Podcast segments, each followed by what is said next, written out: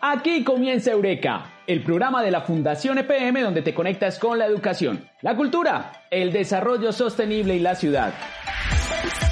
Bienvenidos a una hora de contenidos hechos para ti.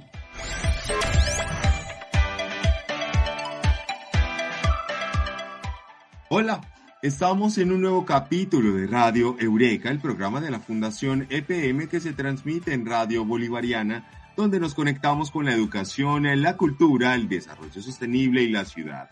Soy Juan David Agudelo y en este primer bloque hablaremos de huertas caseras para sembrar la vida con María Isabel Correa Espinosa, profesional en comunicaciones y activista del colectivo Red de Huerteros de Medellín. Bienvenida María Isabel a Radio Eureka.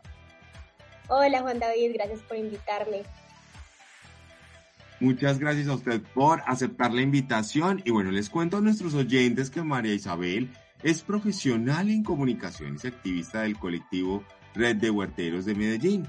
Se ha desempeñado académica y profesionalmente en diversos procesos sociales y comunitarios desde la academia, interesada también en la comunicación como proceso de mediación, con experiencia en el desarrollo de productos a partir de procesos de investigación, creación comunitario, especialmente relacionados con la agricultura urbana.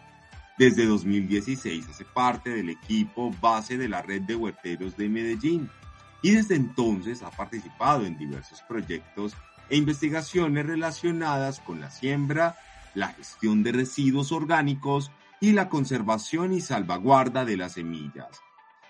Y antes de conversar sobre este tema, los invito para que nos sigan en nuestras redes sociales, Facebook, Twitter, Instagram y YouTube. Nos encuentran como arroba Fundación EPM y también pueden buscar el canal de radio Eureka en nuestro Spotify por si se pierde alguno de nuestros capítulos en Radio Bolivariana. Bueno, Marisabel, ahora sí comencemos y entremos en materia con nuestro tema del día y bueno, muy extensa su hoja de vida con una amplia experiencia sobre este tema, pero empecemos a hablar un poco, María, sobre qué es una huerta casera. Bueno, Juan David, yo cuando, cuando me preguntan qué es una huerta, yo creo que hay dos maneras de contestar la pregunta. Hay una como básica, que es simplemente pensar en cualquier tipo de planta que uno siembre en un espacio pequeño, porque por lo general los apartamentos o las casas en la ciudad son pequeñas pues no se cuenta con terrenos extensos de tierra en los que uno pueda sembrar en grandes cantidades. Entonces uno podría responder eso, como una huerta simplemente es una siembra en un espacio pequeño. Pero si nos ponemos a profundizar más, y sobre todo desde la red de huerteros de Medellín, hemos empezado a descubrir que la huerta es un espacio multifuncional, que las huertas caseras son un espacio de encuentro con los vecinos, son una inspiración para soñarnos otros mundos posibles, para cuestionar el alimento que estamos consumiendo.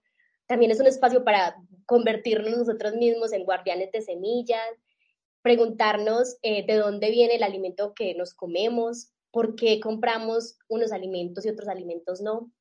Entonces, para mí, una huerta casera es un espacio que invita a la revolución, como al cuestionamiento y al pensamiento reflexivo acerca del alimento y acerca de las relaciones que tenemos con las personas y con la naturaleza.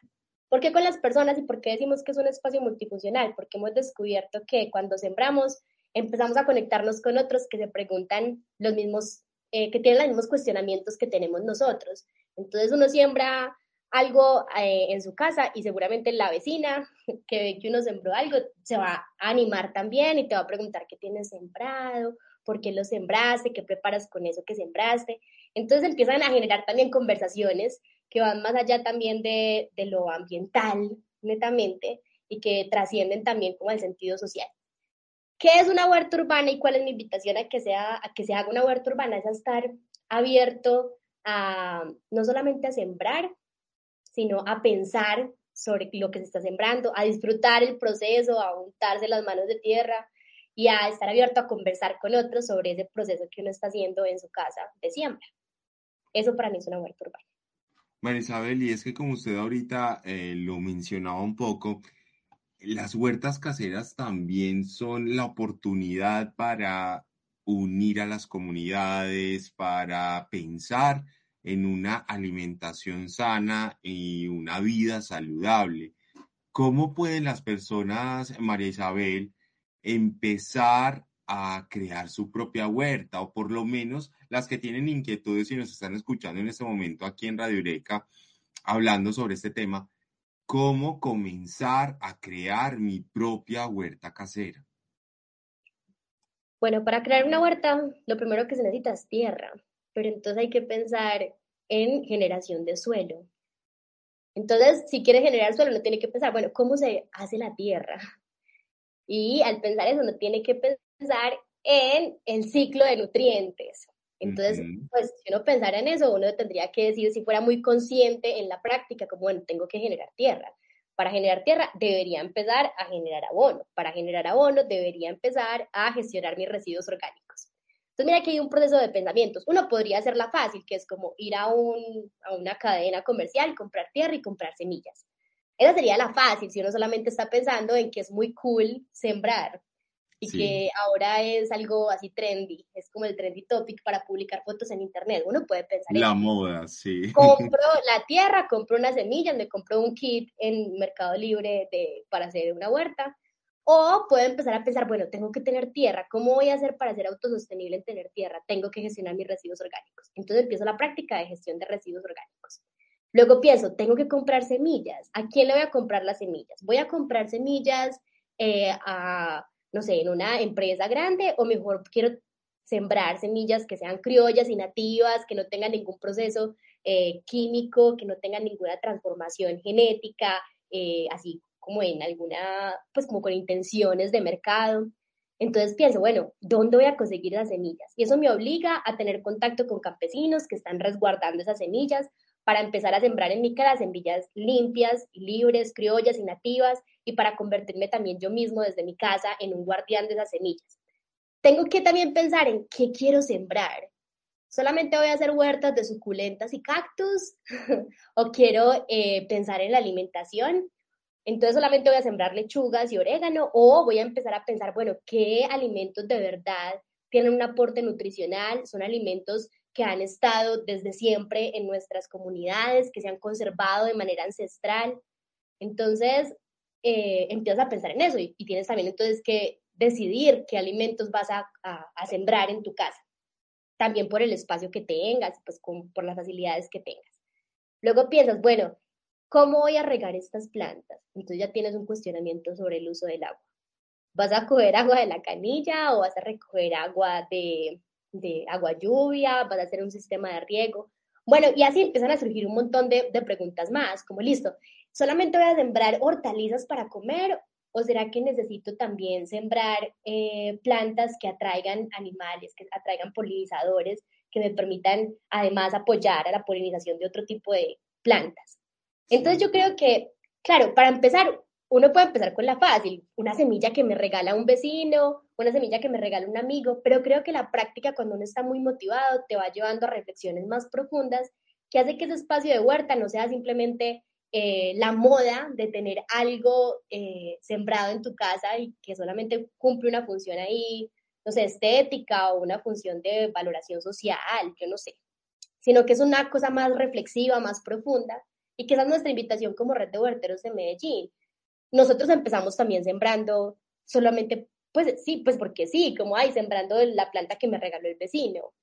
Empezamos así, solamente que en la emoción de eh, empezar, de ensuciarse las manos, uno empieza a crear un montón de preguntas y uno va profundizando tanto en el tema que se va volviendo mucho más crítico en al preguntarse como cómo hacer una huerta, qué implica de verdad apoyar un proceso de huertas desde las ciudades y qué tipo de cuestionamientos me voy a hacer sobre la soberanía alimentaria, sobre la seguridad alimentaria, si solamente es un asunto de comida saludable o si es un asunto de conservación de la semilla, de, de conocimientos y saberes ancestrales, de preparar, de aprender y rescatar recetas con alimentos que ya no utilizamos tanto porque no son los alimentos que nos dice el mercado que debemos consumir, de relacionarnos con campesinos locales, porque además sabemos que desde la ciudad es un poco difícil o desde el apartamento como lograr abastecer todas las necesidades alimentarias que tenemos.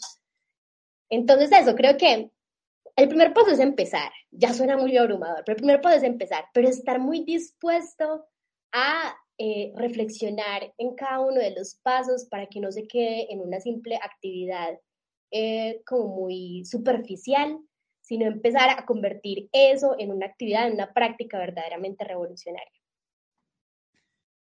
Es importante resaltar el tema de las huertas caseras y hacerlo por convicción más que por moda, porque resulta interesante pensar en una huerta casera para, la, para la alimentación, para mantener una buena calidad de vida, o bien también para ayudar en todo ese proceso del medio ambiente, eh, para que esté equilibrado los ecosistemas. Es muy interesante lo que usted menciona, María Isabel, porque a veces las personas no pensamos en todas esas posibilidades que nos puede ofrecer las huertas caseras. Sí, así es. Yo creo que como Red de Huerteros de Medellín eh, nos caracterizamos por eso, por ser un colectivo que ha empezado a entender las huertas como espacios alternativos y colaborativos que nos permiten reflexionar sobre la multifuncionalidad de la agricultura urbana, sobre cómo eh, sembrar, pues tener una huerta, tener huertas en la ciudad es pensar en la tierra como un organismo vivo, pensar en la autonomía alimentaria, pensar en que la alimentación es un acto político, no simplemente eh, un acto como relacionado con la salud, sino que en serio cuando decides qué comer estás tomando una decisión política, a quién le estás comprando, qué mercado estás apoyando, qué tipo de productos estás haciendo que los campesinos siembren todo el tiempo y que otros están relegando, qué tipo de, de, de saberes están perdiendo por la decisión que estás tomando de consumir un producto y otro no. En la red también nos hemos preguntado mucho eh, cómo la agricultura urbana es también un movimiento incluyente, es un movimiento diverso, porque también siembran niños y siembran eh, adultos mayores, siembran jubilados, siembran profesionales, no es un tema tampoco de clase como de que solamente siempre la gente con dinero, la gente pobre que necesita eh, sembrar para alimentarse, sino también es un asunto súper diverso e incluyente. Es muy autónomo porque cuando uno empieza a sembrar se da cuenta de que no necesita más que las ganas, de que la tierra te devuelve mucho, si tú le das, ella te devuelve y te da más aún.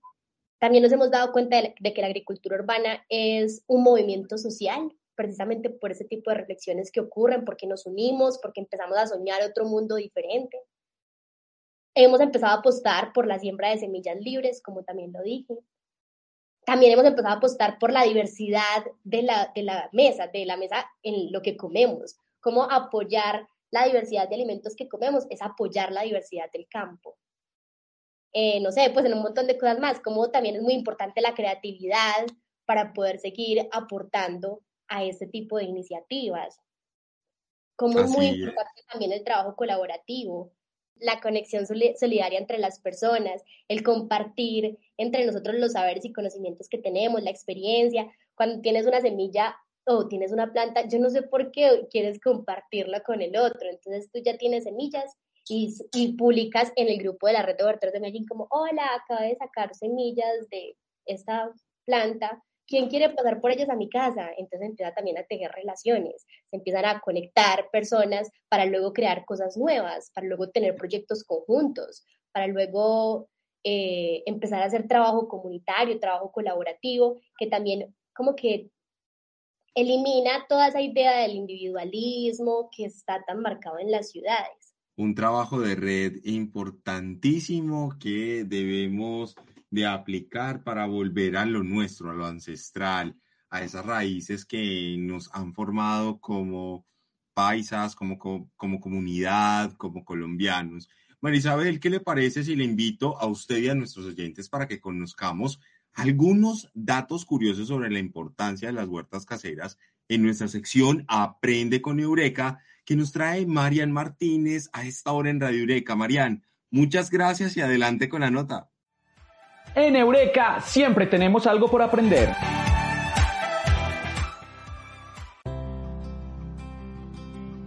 En nuestra sección Aprende con Eureka hablaremos sobre la importancia de tener nuestra propia huerta. Las huertas caseras son pequeños espacios en el hogar, balcón, terraza, jardín, que albergan tierra en la que se pueden cultivar hortalizas y leguminosas.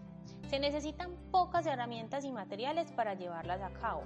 Entre sus beneficios están que contribuyen con el cuidado del medio ambiente y con la alimentación saludable. Según la Organización de las Naciones Unidas para la Agricultura y la Alimentación, FAO, cultivar nuestra propia huerta puede traer diversos beneficios, además de los relacionados con la jardinería como un espacio de relajación y conexión con la madre tierra. Sembrar en nuestra casa permite 1. Comer más sano. Es una fuente importante de alimentos y aporta también a la economía familiar. 2. Reconectar con la naturaleza, reducir la producción de basura y garantizar alimentos sin químicos o pesticidas. Pensémoslo así. Nos alimentamos con productos orgánicos, cultivados por nuestras propias manos y además gastamos menos dinero. También la FAO asegura que un espacio de apenas un metro cuadrado puede proporcionar 20 kilogramos de comida al año. Ahora que conocemos algunos de los beneficios de tener una huerta en casa, les extiendo la invitación a quienes aún no la tienen para que aprovechen todos sus beneficios. Sigan conectados con Eureka para que conozcamos y aprendamos más acerca de la importancia de las huertas caseras. Eureka, el programa de la Fundación EPM.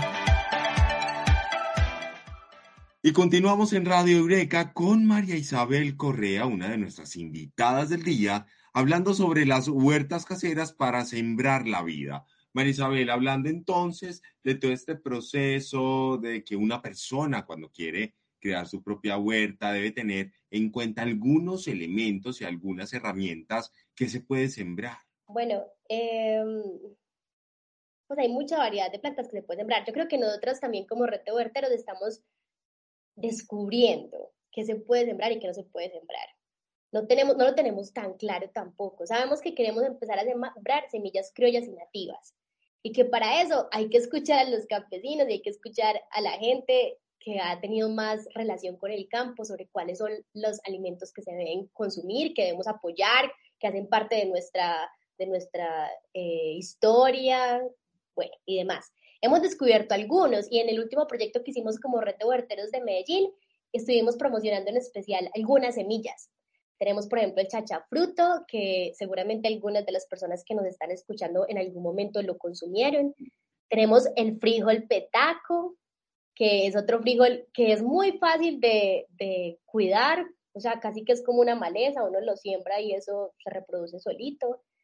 Pero que nosotros estamos acostumbrados solamente a, a, comer el cargamanto, pero eso es muy rico también, o sea, es como que hay que, hay un montón de variedad de frijol, pero nosotros solamente queremos comer cargamanto porque solamente nos gusta la bandeja paisa con frijol cargamanto. sí.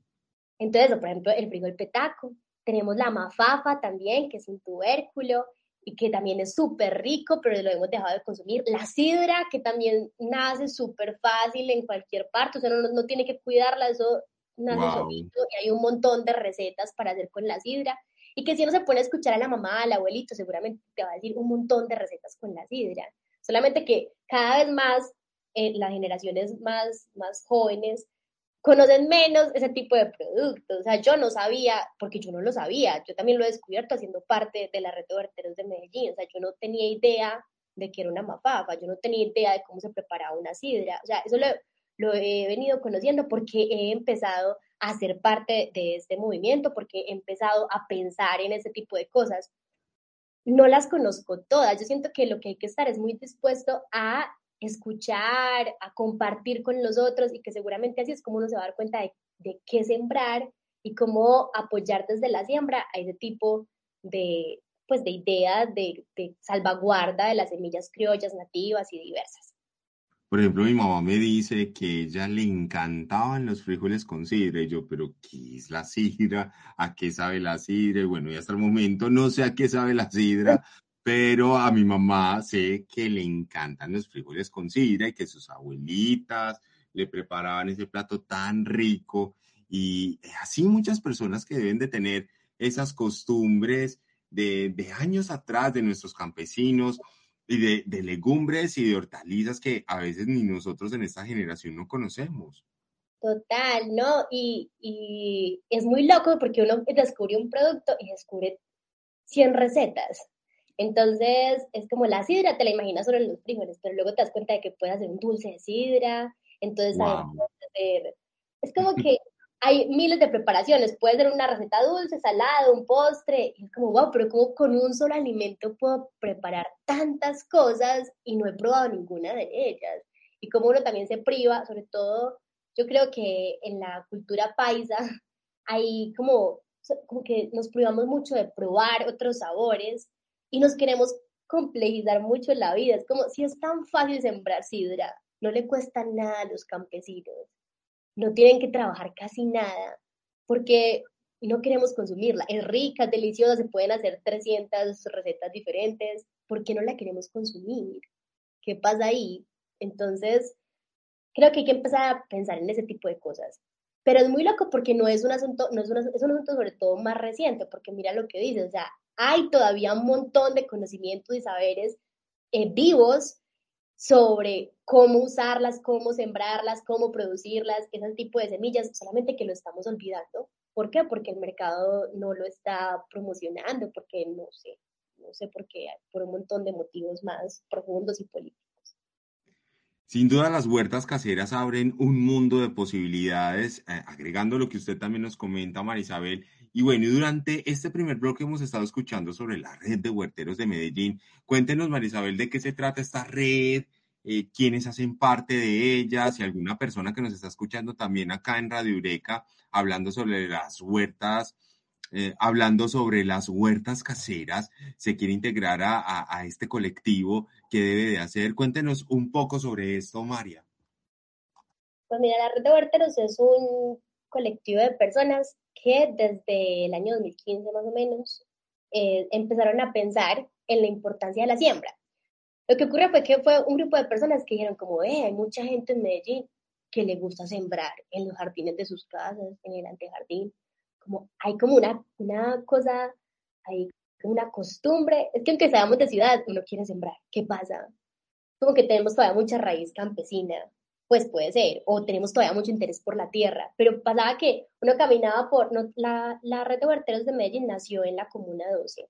Entonces pasábamos por las calles del barrio y veíamos un montón de señoras con huertas y nos ve, hay como un interés general por el tema de la siembra. ¿Por qué no aprovechamos ese interés general por el tema y empezamos a reunirnos a hablar sobre el tema? Y así fue como nació la Red de Huerteros de Medellín. Empezamos a convocar, empezaron a convocar, porque yo no estaba en ese momento, empezaron a convocar a las personas que estaban interesadas en el tema de la siembra y empezaron a hacer, no sé, siembras colectivas, como, ay, ¿por qué no nos tomamos este pedazo de tierra que hay en el parque y sembramos? Ay, ¿por qué no vamos a tal barrio y empezamos a sembrar? Y empezamos a hacer actividades diferentes de activación de huertas. Y entre sembrar y sembrar empezaron a surgir ese tipo de reflexiones de las que hemos estado hablando durante este, este programa. ¿Quiénes somos? Decimos nosotros, como bueno, ¿quiénes hacen parte de la red de huerteros de Medellín? ¿Cuántos son? Porque no es un movimiento estructurado, no tenemos una sede, no tenemos una misión una visión, no somos una organización, no, somos un colectivo de personas interesadas en el tema ambiental, eh, interesadas en pensar en la alimentación, en la siembra como un acto político. Somos un montón de personas curiosas, con ganas de encontrarnos, reunirnos, tejer redes y pensar en el tema de la alimentación. Nosotros decimos siempre que cualquier persona que le guste comer puede ser parte de la red de huerteros de Medellín. No hay que hacer nada, pues simplemente hay que tener interés y ya hay que tener interés en, la, en las huertas, en la siembra, en la alimentación y en eso. A mí me pasó alguna vez que fui a un evento y teníamos que decir de qué organización, como a qué organización pertenecíamos. Entonces yo pensé, bueno, como, ay, voy a decir que hago parte de la red de huerteros de Medellín, porque yo hago parte del grupo base de la red. Entonces dije, como, ay, yo hago parte de la red de huerteros de Medellín cuando me presenté. Y después de mí, muchas de las personas que siguieron en su presentación empezaron a decir que hacían parte de la red de huerteros de Medellín, aunque yo no las conociera y nunca las hubiera visto. Y yo sentía, wow, qué cosa tan maravillosa, porque, porque somos un movimiento tan grande que no hay que, no hay que firmar un contrato para ser parte de la red de huerteros de Medellín. ni siquiera nos tenemos que conocer todos para ser parte. No, para ser parte de la red de huerteros de Medellín solo hay que tener un interés por el tema de las huertas, por el tema de la siembra y tener como toda la intención de reflexionar en, a profundidad en todo lo que eh, está relacionado con ese tema de sembrar, de la alimentación.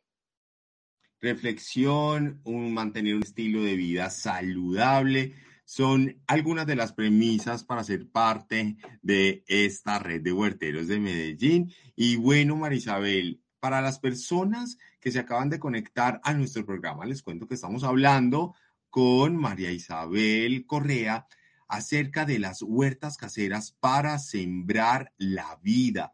Eureka es un programa de la Fundación EPM que se emite en Radio Bolivariana y por Radio Bolivariana Virtual. Y antes de seguir con este tema del día, los invito para que escuchemos el Vox Pop que nos preparó Freddy Ochoa, en donde le preguntamos a la gente sobre sus prácticas de sembrado en casa y si siembran, les preguntamos qué siembran. Vamos a escucharlos y volvemos con más aquí en Radio Eureka. El protagonista eres tú, porque las voces de la gente se escuchan aquí, en Eureka.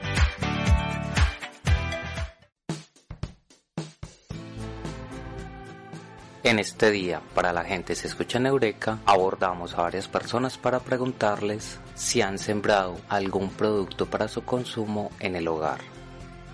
He sembrado romero, que es una planta aromática, sirve para hacer infusiones. Pues me ha ido bien porque la coloqué pues cerquita una ventana, eso desde que tenga sol y un poquito de agua pues ocasionalmente se reproduce perfecto. Mi mamá en la casa tiene sembrada romero y ahí mantenemos echándole agüita.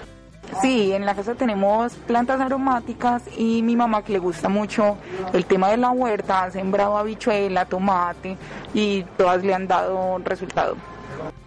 He sembrado en materas grandes tomate pequeñito. Es muy bueno porque crece muy rápido y es muy rico. Pero a lo último eh, se llena de un animalito pequeñito blanquito y crece por toda parte. Entonces hay que mantenerlo recortando. A lo último ya lo quitamos. Zanahoria y girasol. Pero como yo no tengo paciencia para las matas, todo eso se daña y seco sembrado cebolla larga y aguacates. La experiencia ha sido buena porque además de contribuir con el medio ambiente, eh, uno puede ahorrarse unos pesos. Hemos tenido la albahaca y la experiencia ha sido interesante porque es un ejercicio de sembrar y de recoger las semillitas y a la vez de consumir en aromáticas.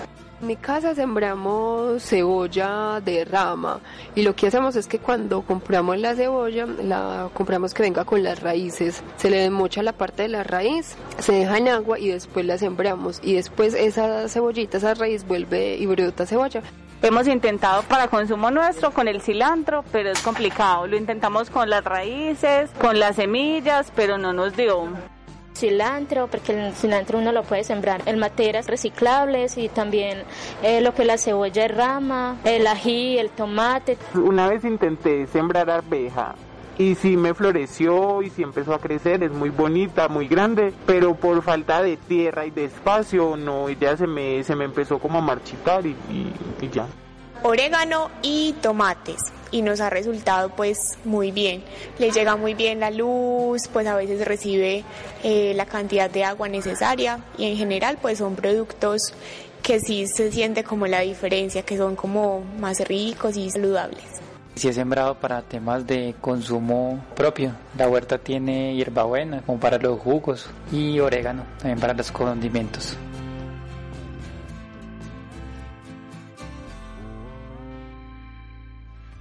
En Eureka, el protagonista eres tú. Y estamos conectados a esta hora en Radio Eureka hablando sobre las huertas caseras para sembrar la vida con María Isabel Correa, que hace parte del colectivo de Red de Huerteros de Medellín. María Isabel, ¿qué actividades se realizan entonces en esta red de huerteros? ¿Se reúnen alguna vez al mes? Eh, hacen algo como similar a mercados campesinos. ¿Qué actividades se realizan allí? Bueno, hay un grupo base de la red de huerteros de Medellín que somos principalmente mujeres eh, que estamos todo el tiempo pensando en proyectos para realizar en torno al tema de la agricultura urbana. hemos pasado por diferentes etapas en, en la historia de la red, ya casi vamos a cumplir 10 años eh, como red de huerteros de Medellín. Entonces empezamos, como les dije, haciendo activaciones de huertas. Entonces convocábamos a la gente, al público en general, a que nos acompañaran a empezar una huerta en algún espacio. Después de eso empezamos a pensar en otras actividades. Dijimos como, ay no, ¿por qué no hacemos un grupo de estudio? Y convocábamos por redes sociales. En redes sociales tenemos muchos seguidores. Eh, entonces hacíamos grupos de estudio y empezábamos a pensar en temas o aprender cómo hacer nosotros mismos cosas.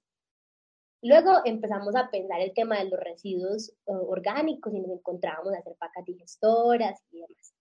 Ahora en este momento estamos pensando mucho el tema de las semillas. Estamos eh, como intentando profundizar mucho después de hacer una investigación sobre la, la, agricultura urbana en la ciudad. Nos dimos cuenta de que había un tema muy fuerte y era el tema de la gestión de residuos, pero había un tema muy débil y era el tema de las semillas. La gente no se pregunta tanto por las semillas. Entonces, pensando en ese análisis que pudimos hacer a partir de la investigación, hemos decidido mucho en estos últimos años eh, hacer actividades relacionadas con el tema de las semillas.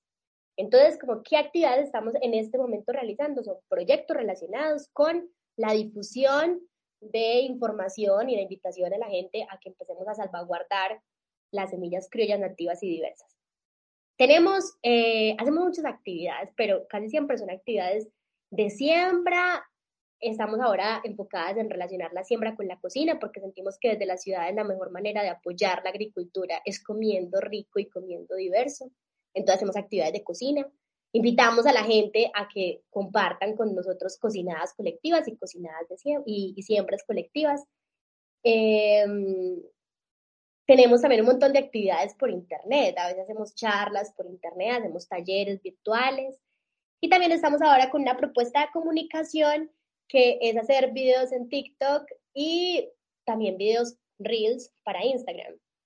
Lo que hacemos en estos videos es, empezamos un, un proyecto el, el, año pasado con esa intención de las semillas, que era empezar a hablar con custodios y guardianes de semillas en los corregimientos eh, cercanos a Medellín. Escuchar las historias de vida de estos guardianes y aprender lo que más pudiéramos de ellos sobre cuáles eran las semillas que ellos cuidaban y cuáles eran las recetas que ellos conocían.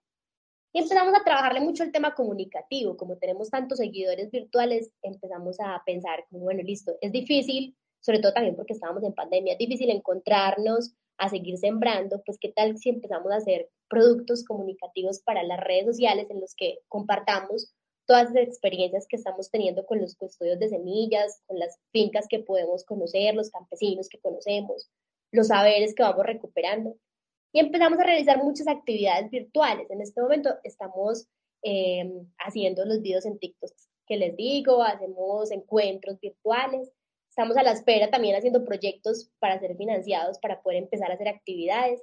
Yo creo que para poder, como que si la gente, los que nos están escuchando, quieren participar de alguna actividad de la red de huerteros de Medellín, pueden seguirnos en nuestras redes sociales porque hacemos mucho contenido relacionado con esos aprendizajes que vamos construyendo en el camino pero también estar atento a nuestras redes sociales porque allí vamos a estar eh, difundiendo información sobre los encuentros que vamos a tener de cocinada y de siembra colectiva, que es a lo que le estamos apostando en este momento. Marisabel, ¿y cuáles son estas redes sociales para que las personas nos sigan? Eh, ¿Cómo los pueden encontrar en estas redes las personas que nos están escuchando a esta hora en Radio Eureka? Bueno, en Facebook, Red Huerteros Medellín, en Instagram, Red Huerteros Medellín, y tenemos también la página web, que es redhuerterosmedellín.org. Ahí nos pueden seguir y pues ahí estamos todo el tiempo compartiendo información.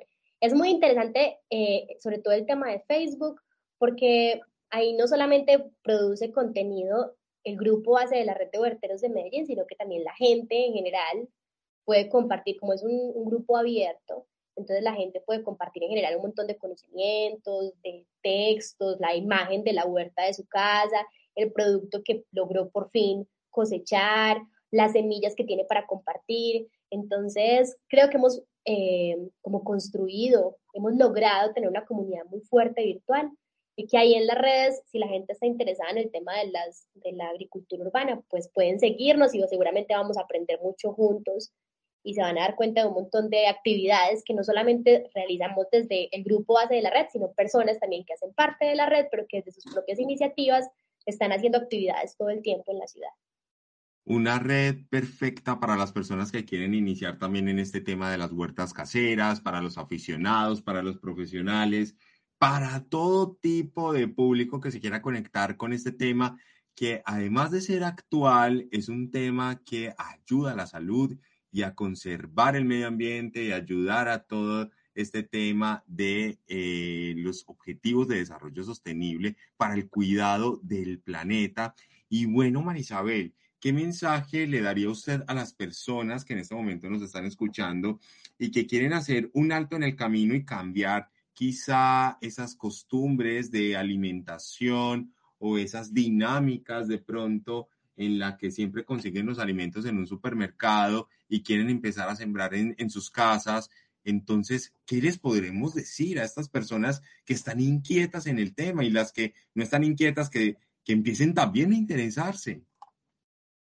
Pues yo lo que les diría es que pues que volvamos a ser conscientes de que debajo del asfalto hay un montón de tierra y que sin la tierra es imposible vivir eh, obtenemos el alimento de la tierra y obtenemos todo lo que necesitamos para vivir de la tierra. Entonces hay que volver las manos a la tierra.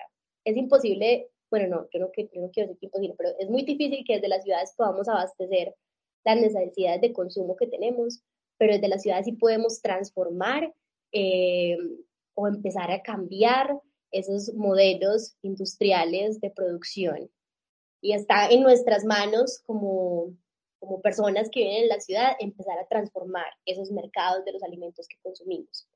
Entonces, nada, mi invitación es a que eh, devolvamos las manos a la tierra, que nos atrevamos a asociarnos, que nos atrevamos a conocer los bichos que hay debajo de la tierra, que también eh, tener el alimento que consumimos, que nos atrevamos a probar otros alimentos, a intentar conocer quién es el que está detrás de ese alimento que, que consumimos, si es eh, una persona que siembra en un monocultivo gigante en el que utilizan un montón de eh, químicos para producir alimentos y es un campesino que se la está guerreando y está trabajando y está conservando un montón de saberes y un montón de tradición y de conocimientos eh, en su labor diaria.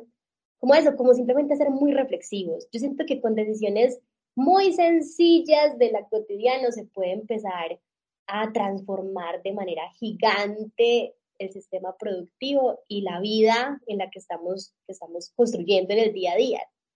Esa es mi invitación, a ensuciarse las manos.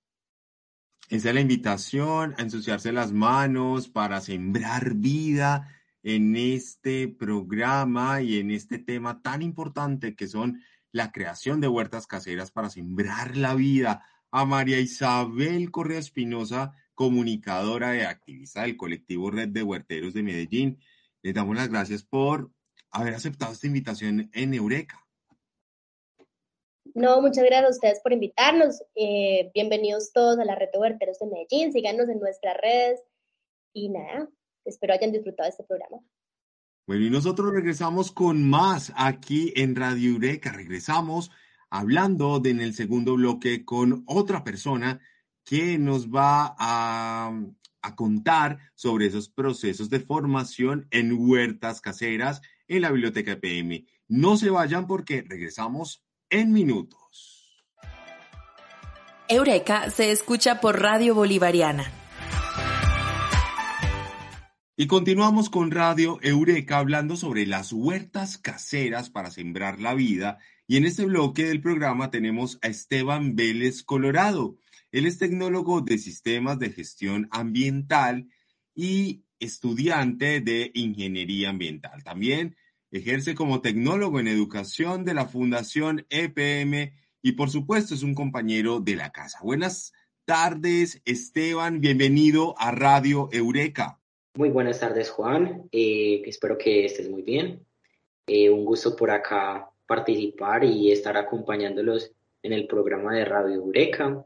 Eh, entonces, como con muchas expectativas, Juan. Esteban, cuéntenos usted cómo se apasionó por el tema de huertas caseras, cómo empezó su formación en este tipo de temas que están tomando mucha fuerza en la actualidad. Bueno, Juan, yo creo que a mí siempre me ha traído un poco como la naturaleza, mirar como su sensibilidad, la conexión que hay entre los seres vivos y cómo estos dependen, digamos, de otros factores. Entonces, cuando yo estaba pequeño, eh, veía pues trabajar a mi abuelo, mi abuelo sí netamente de campo, y me llamaba la atención ver cómo sacaba las cebollas, el cilantro, eh, los plátanos, la yuca, era pues como muy del campo ver todo eso, entonces eh, quizás como niño me, me, fue llamando la atención eso. A medida que fui creciendo, pues como que se iba desarrollando más esa sensibilidad y bueno, eh, digamos que después de que pasé mi bachillerato, eh, empecé a estudiar una técnica en manejo ambiental, donde tuve la oportunidad de acercarme ya directamente, eh, más concretamente a los cultivos. Entonces allí empecé en el tema de las huertas. Empecé haciendo eras de cultivo, entonces empezamos pues como a sembrar cebollitas, a sembrar cilantro, a sembrar las lechugas, eh, que cómo se cuidaba, que el suelo. Comenzamos entonces a hacer esto y bueno, esos fueron como los inicios. Ya después llego acá a la fundación, donde tengo la oportunidad de desarrollar también un curso en una alianza.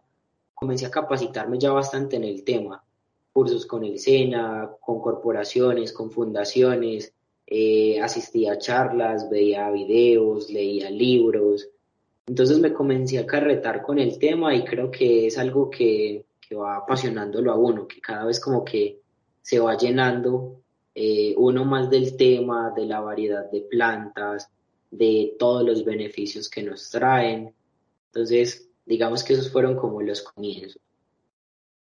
Esteban, ¿usted por qué cree que el tema de las huertas caseras está tomando tanto auge y tanta importancia en estos tiempos, ya que se habla que es importante, que es fundamental eh, sembrar en casa, sembrar nuestras legumbres, nuestras leguminosas. ¿Por qué cree usted eso? Bueno, Juan, yo creo que eh, es una necesidad porque es la, principal necesidad que tenemos los organismos vivos. Ni siquiera lo hablo como, como especie, sino como organismo eh, es que eh, todos necesitamos energía para vivir y la energía la obtenemos de los alimentos, es decir, de las plantas, en su gran mayoría. Eh, a raíz de esto, si miramos pues como en los términos de agricultura, las diferentes civilizaciones se han desarrollado a, orillas de los ríos para tener la facilidad de regar sus cultivos. Entonces podríamos mirar los maya, los incas, los enúes, las diferentes culturas, cómo comenzaron a desarrollarse para poder satisfacer esa necesidad. Yo creo que hoy eh, vemos aún más priorizada esa necesidad porque nos estamos quedando mucho sin, espacios verdes, donde haya eh, zonas para jugar, para compartir, para, para precisamente cultivar nuestros alimentos. Y acá, digamos que podemos citar un ejemplo. Eh, nosotros acá en Antioquia tenemos como plato típico la bandeja paisa. Pero si miramos la bandeja paisa, entonces vamos a encontrar los frijoles, el arroz, eh, la morcilla, el chorizo, el huevo, etcétera, la carne molida. Y nos podríamos preguntar de esas cosas que lleva el almuerzo, ¿cierto? La bandeja paisa, nuestro plato típico, ¿cuáles cosas se cultivan acá? Si comenzaría, comenzáramos a chulear, eh, realmente sería muy poco, porque en su gran mayoría en Antioquia, pues los cultivos en Santa Elena, eh, hacia San Pedro de los Milagros, van a ser de flores, ¿cierto? Como, como nuestra actividad precisamente eh, representativa y también eh, asociada a lácteos, a papa, a otras hortalizas y verduras. Entonces, por lo tanto, hablamos también de la relación que hay con los costos. Por decir algo, el arroz, el frijol pueden venir de otras ciudades, por ejemplo, de Tolima, de Huila, que son departamentos que, tienen un auge de cultivo mucho más fuerte. Entonces, en realidad es una relación muy, muy interesante que, que veo yo y por eso creo que es la necesidad de, de cultivar nuestros alimentos, porque también nos sale mucho eh, más económico eh, por un tema de seguridad alimentaria. Entonces son varios los factores, entre esos, pues yo resaltaría los que acabo de mencionar. Esteban, dentro de la formación que usted como mediador y como docente de cursos de formación sobre este tema, ¿cuál es el enfoque que se le da a las personas cuando deciden aprender sobre, sobre huertas caseras? Bueno, el enfoque que buscamos desde, desde mi perspectiva es aprender a, cultivar un poco nuestros propios alimentos. A veces vamos a los supermercados, a las tiendas de barrio y tenemos pues como eh, a la mano todo, pero en realidad también lo podríamos incluso tener desde casa, cultivado por nosotros mismos y es conocido como el cultivo de pan coger o del día a día, donde tenemos todo a la mano y eso era lo que hacían, por ejemplo, algunos de nuestros ancestros, algunos de nuestros abuelos tenían esos tipos de cultivos donde iban y cogían sus cositas para el desayuno, para el almuerzo, etc. Entonces, ese es un poco el enfoque, empezar a aprender cómo cultivar esas hortalizas, esas verduras, em, esas plantas medicinales que tenemos o que podemos tener en casa. Eh, para eso, en el curso de huertas urbanas en la biblioteca abordamos diferentes temas. Algunos de esos temas que podemos resaltar son las plagas, eh, analizando un poco toda esa perspectiva de, los animalitos, insectos, ácaros, coleópteros que se nos comen las planticas. Podemos mencionar los repelentes, podemos mencionar em, las plantas aromáticas, podemos mencionar los suelos. Entonces es como un primer nivel donde lo que buscamos es precisamente comprender el funcionamiento de las plantas, sus necesidades y sus cuidados. Importante lo que usted menciona, Esteban, y el enfoque de estos cursos que se realizan en la biblioteca EPM cada mes. Y seguiremos hablando más de este tema, pero ¿qué le parece a usted, Esteban, y a nuestros oyentes si los invitamos para que conozcamos los recomendados de la semana en libros películas y audiolibros en nuestra sección Los recomendados de Eureka. Vamos a escucharlos y volvemos con más aquí en Radio Eureka.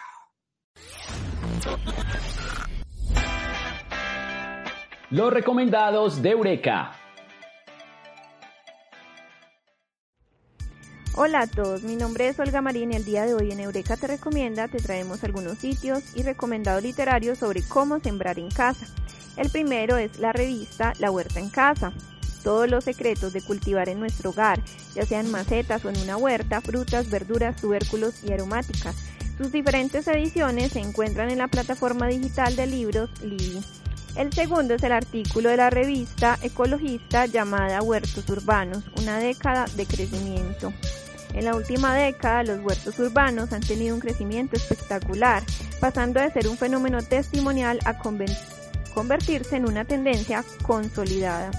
El tercer recomendado es cultivo de plantas aromáticas y medicinales, un recetario. Este se encuentra disponible en nuestra colección general.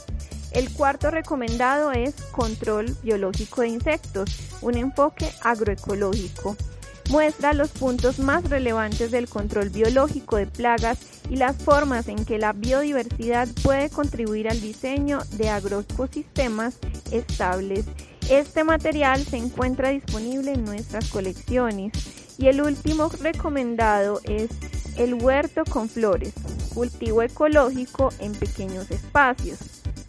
Esta obra aporta novedades fundamentales respecto a los libros existentes sobre agricultura ecológica. Por una parte, propone combinar y fusionar el huerto y el jardín ecológicos.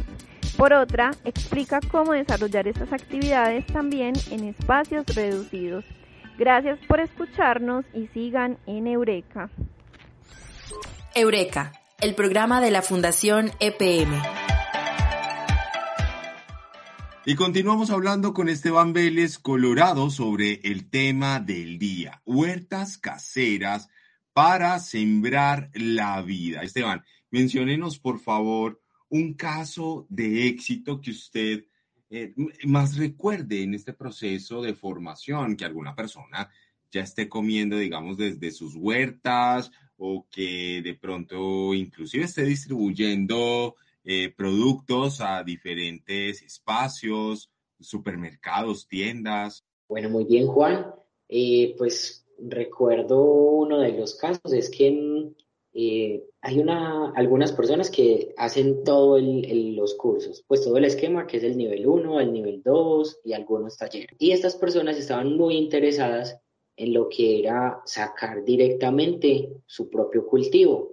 Entonces se enfocaron en el tema de plantas crasas que va a albergar las suculentas, los cactus, y que eh, comenzaron a desarrollar como una especie de, emprendimiento en el que comenzaron a vender esos, esas planticas. Eh, aprendieron a cultivarlas, a multiplicarlas, eh, sus cuidados, y vieron en esa, en esa necesidad, ¿cierto? Pues de multiplicar las plantas, su emprendimiento, y comenzaron como, como su, propio, su propia idea. También recuerdo eh, que otros de los participantes comenzaron a, fabricar pulpas, se interesaron tanto en el tema que continuaron desarrollando sus ideas, buscando más información, más asesoría eh, con, con, algunas universidades, eh, con el SENA, y comenzaron a fabricar sus propias pulpas en el que pues finalmente también eh, ya llegaban eh, en la etapa final de los cursos y decían, eh, ves que nosotros tenemos este emprendimiento, quizás si alguno de ustedes nos quieren apoyar. Entonces son como, como esos procesos significativos que, que de pronto uno por ahí ha aportado algún granito de arena y, y, lo hacen de verdad sentir pues como con mucha satisfacción ver ese proceso de, de cada persona en, cómo va saliendo adelante es muy gratificante. Esteban, ya finalmente y para concluir este capítulo hablando sobre las huertas caseras para sembrar la vida, ¿qué recomienda a las personas para iniciar su huerta casera? ¿Qué se debe tener desde los espacios hasta los elementos y las herramientas para comenzar con este proceso de sembrado de nuestros propios alimentos? Bueno, Juan, yo creo que eh, lo primero que debemos de tener son ganas. Cuando usted tiene las ganas, usted va buscando la, la forma eh, y que necesita. Podemos hacer una huerta incluso en un metro cuadrado. Eh, y si los elementos básicos que vamos a necesitar son el suelo, la tierra, el abono, la planta y quizás dependiendo podemos necesitar pues la materita entonces, eh, eso sería pues como lo básico. Si ya tenemos o disponemos de un espacio más grande, vamos a necesitar, eh, podemos utilizar madera, clavos, estacas para hacer una era, o podemos utilizar, si ya tenemos el mismo terreno, eh, una malla de gallinero para, para acercar nuestra propia huerta con, con palos, con clavos, con la malla. Son muchas las ideas, las formas. Yo creo que hoy esa es una de las eh, grandes posibilidades que tenemos, mirar las ideas en llantas, en blue jeans, en zapatos, en cualquier lugar casi que podemos sembrar. Y como tú dices, sembrar vida, regalarle un poquito de aire, em, de oxígeno a nuestro planeta que tanto lo necesita y también satisfacer nosotros por ahí derecho eh, un gustico, quizás darnos eh, el, gusto de coger a la mano, de que cuando estamos enfermos eh, podemos hacernos una bebida, tomarnos, ¿cierto?, para un dolor de cabeza, para una gripa, para un cólico, eh, y no directamente tener que acudir a una pastilla, sino que podemos optar por los remedios naturales. Entonces son muchos los beneficios que podemos tener y que en realidad podemos empezar por algo muy básico. eh, cuando nos tomamos un refresco, guardar la botellita, cortarla y empezar a sembrar ahí. Son muchas las posibilidades y lo que yo resaltaría que necesitamos son muchas ganas. Esteban, y precisamente esos beneficios, menciónenos un top 5 de beneficios de tener una huerta casera. Listo, Juan. Bueno, vamos a probar a ver. Em, número uno, yo resaltaría la reducción de la huella de carbono. Hoy, hoy que estamos desde Fundación promoviendo también los Objetivos de Desarrollo Sostenible, ODS, eh, reducir nuestra huella de carbono para el cambio climático. Es algo que podemos hacer cuando cultivamos nuestros propios alimentos. Entonces sería como el número uno. En el número dos, la reducción de desechos orgánicos y aprovechamiento de los mismos. El hecho de, comenzar a generar nuestros abonos eh, es, es, algo que, que va a limpiar nuestros propios suelos y nuestro propio aire. Y ese sería un tercero. Se reducen la necesidad de aditivos químicos, que muchas veces hoy nuestros alimentos vienen, eh, digamos, como con, con, muchos procesos, procesamientos que no son tan buenos para nuestra salud. Y ahí entraríamos con otro tema que también sería como el tercero o cuarto, que es la seguridad alimentaria. Eh, precisamente, si hablamos de seguridad alimentaria, tenemos que hablar de alimentos. Otro de los puntos a favor que podemos tener con las huertas es la atracción de los eh, insectos. Vamos a tener insectos eh, benéficos como las mariquitas, como las arañas, las mantis religiosas. son insectos que se van a ver favorecidos por las mismas huertas que nos van a ayudar a controlar las plagas los insectos plagas. Entonces, eh, es favorecer también la acción eh, biológica de la naturaleza y en ellos, pues nosotros nos favorecemos de los insectos y los insectos de nosotros cuando nosotros le proporcionamos alimento, hogar. Entonces también es, es pensar en esos seres que habitan y es una relación mutua de ayuda una simbiosis muy bonita que, vamos viendo ahí entre, entre nosotros como eh, seres humanos y algunos insectos. Esteban, y finalmente una invitación para que las personas se conecten con este tema y cada mes se puedan inscribir a la formación que tiene la Biblioteca EPM, un proyecto de la Fundación EPM en este tema de las huertas caseras, huertas urbanas. Perfecto, ¿no? Invitarlos a todos a que participen, a que conozcan toda la programación que la Fundación EPM eh, trabaja y hace para ustedes, que disfruten de estos espacios, de la biblioteca, de todos sus cursos. Eh, bueno, sin, eh, bueno, profundizando directamente en lo que son las huertas urbanas, en lo que es el tema de agua y saneamiento, lo que son, por ejemplo, el manejo de residuos, la gestión ambiental, eh, la calidad del aire, la biodiversidad, los ecosistemas, todo lo que em, quieran sobre medio ambiente, sobre el cuidado del agua, de las huertas, la agroecología y asociado también a otros temas como la robótica, la programación, la electrónica, el manejo de, de dispositivos móviles, de programas ofimáticos,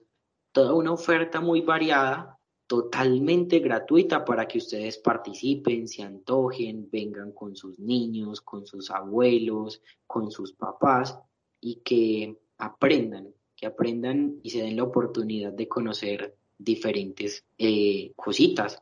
Entonces, invitarlos a que eh, aprovechen estos espacios. A Esteban Vélez Colorado les damos las gracias por aceptar esta invitación al programa Radio Eureka hablando sobre las huertas caseras para sembrar la vida. Y agradecemos a todo el equipo de Radio Bolivariana, especialmente a su director Henry Estrada, a los operadores que se encuentran en Control Master, al equipo de la Fundación EPM y la Biblioteca EPM, por supuesto, por hacer posible esta emisión y a ustedes nuestros oyentes que cada ocho días nos hacen el favor de escucharnos, de entretenerse con cada uno de los temas que les llevamos hasta sus casas, hasta sus lugares de trabajo.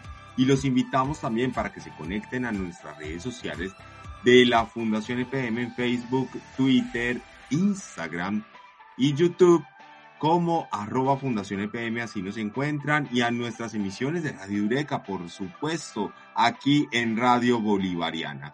Nos escuchamos en un próximo capítulo para que juntos digamos Eureka.